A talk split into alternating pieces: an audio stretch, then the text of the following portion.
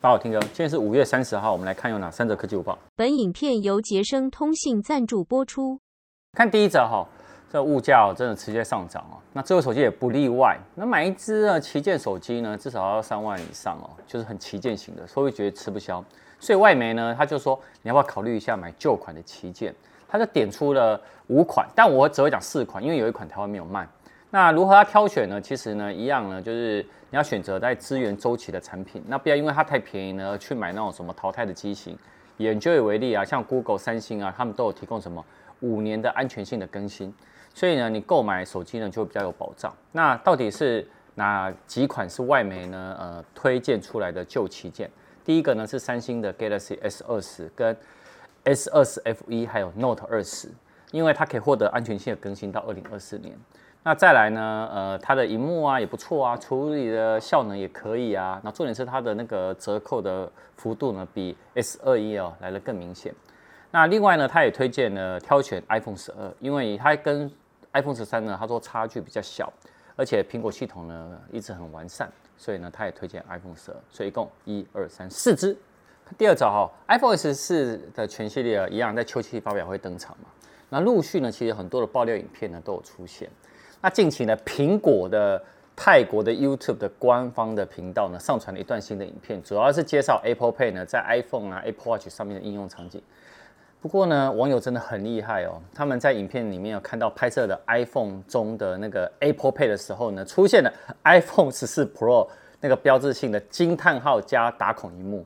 那你可以从影片上看到啊，哎，展示 Apple Pay 的功能的时候呢，展那个有很很多的什么苹果的产品。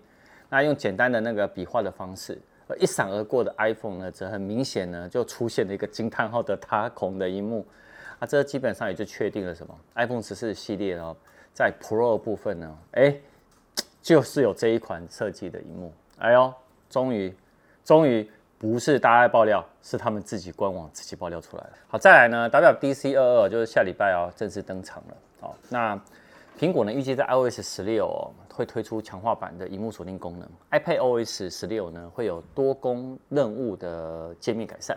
那 WatchOS 九呢就是日常操作的界面呢会重大更新。那 macOS 十三呢会重新设计 APP。那 tvOS 十六呢则会添加智慧家庭的功能。那 iOS 十六它其实具备了荧幕锁定下的那个桌布，将可以有控制什么？它的小的工具就是那个 widget，而且呢会带来呢 Apple 的 Watch OS 五呢配置的什么水显的 OS on Display 的功能。那原本呢这个功能呢是在 iPhone 十三就要推出了，但延到这个时候。那 iPadOS 十六呢，我刚说了它有视窗跟多工任务的重要改变，让平板呢可以更符合呢像笔电的一个设计。那 tvOS 十六呢，它就是重点就是它可以支援智慧家庭的绑定功能。那透过 Apple TV 跟家庭的 App 啊，就可以控制家里的物联网的相关的设备。那 WatchOS 九呢，就是针对于日常操作的界面转换有一些新的设计。那还有新的表面啊，新的低功耗模式，有利于改善呢。大家都说 Apple Watch 呢，哎，那个续航力不佳的问题。那最后呢，macOS 十三呢，就是在系统的偏好设定会有大改，那更符合 iOS 设那设计哦，会一致性，还有重新呢设计的 APP。所以其实。我觉得下礼拜的 WDC 会蛮精彩的，而且 VR AR 的作业系统搞不好在下礼拜也会出现，还有下礼拜也有可能会有硬体。好，我们呢会第一时间呢来跟大家分享。晚上有影片哦，晚上见。